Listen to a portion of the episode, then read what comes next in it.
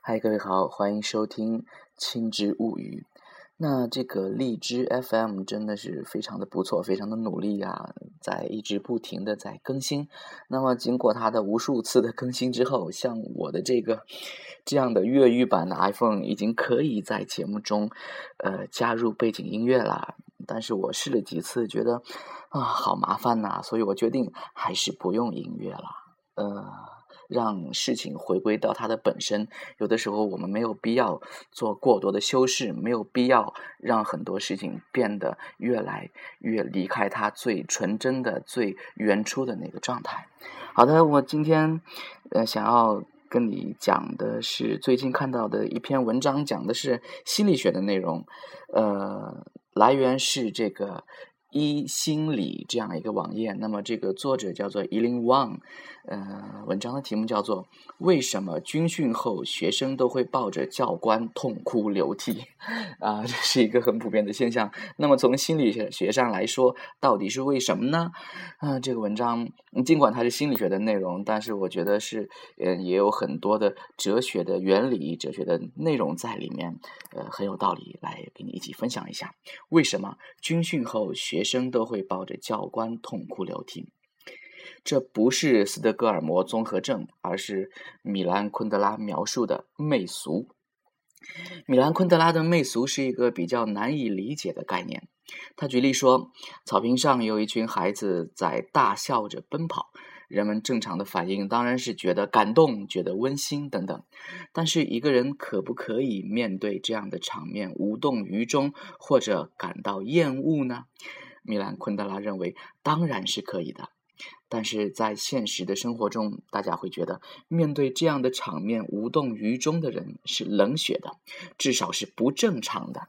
每个人都担心自己被看成那个不正常的人，于是看到小孩和草坪的场景，就会表现出感动、温馨的反应，以求得那种融入人类集体的安全感。久而久之，这种反应成了一种不用经过大脑思考的条件反射，反而遮蔽了我们正常的心理感受。这样的场景在生活中有很多：亲人去世，你应当悲伤；朋友离别，你也应当悲伤；恋人出轨，你应当愤怒。这种情感和对应的场景早就通过各种方式固化在我们脑海中，甚至在很多情况下遮蔽了我们的真实感受。为什么面对军训结束这样的场景，流泪是很多人的反应方式呢？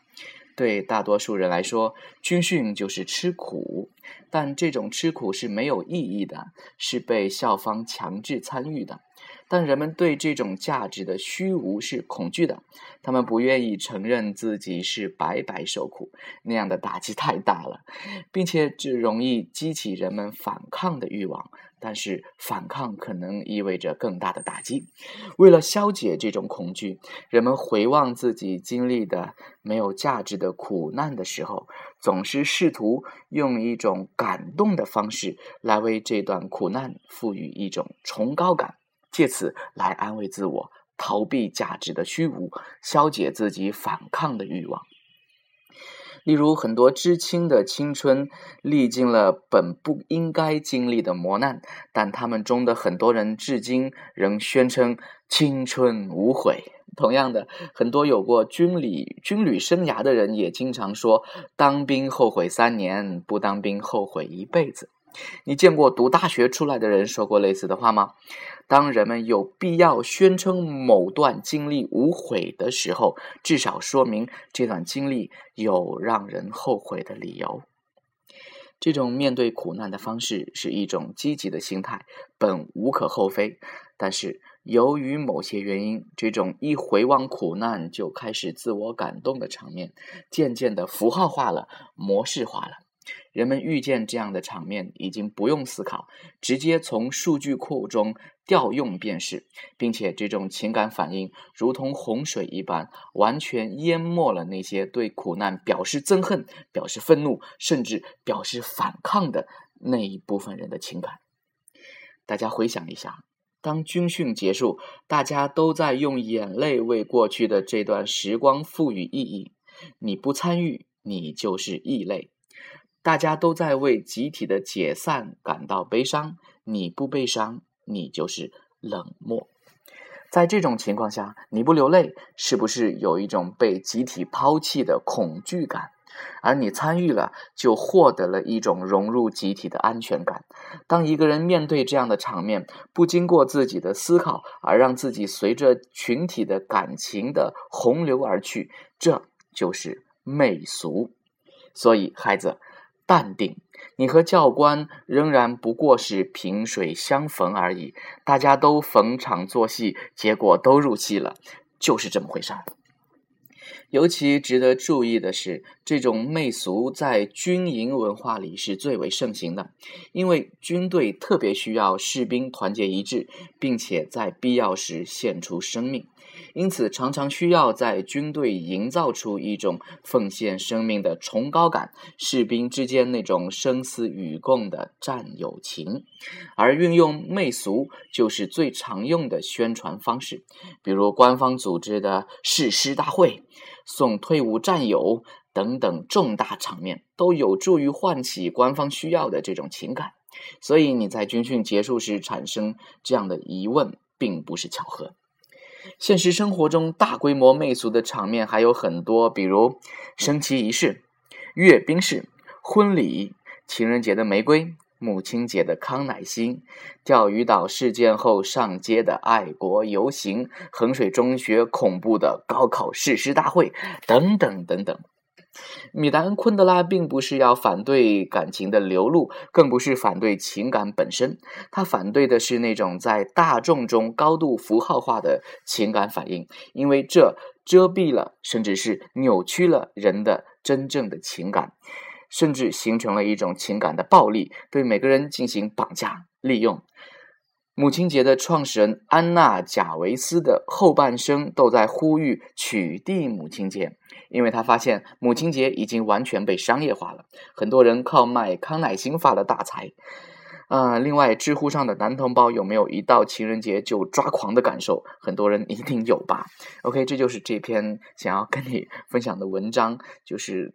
再告诉你为什么，呃，军训结束之后，很多人会抱着教官来痛哭流涕。实际上，这个就是米兰昆德拉笔下所谓的媚俗。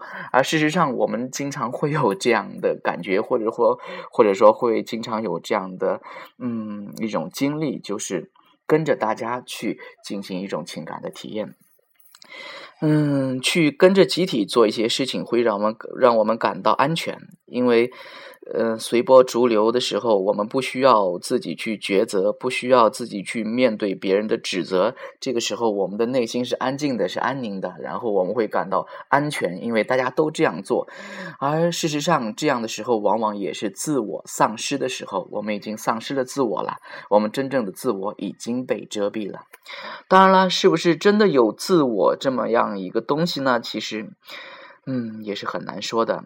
西方有一个很著名的哲学家，叫做拉康，是著名的弗洛伊德的学生。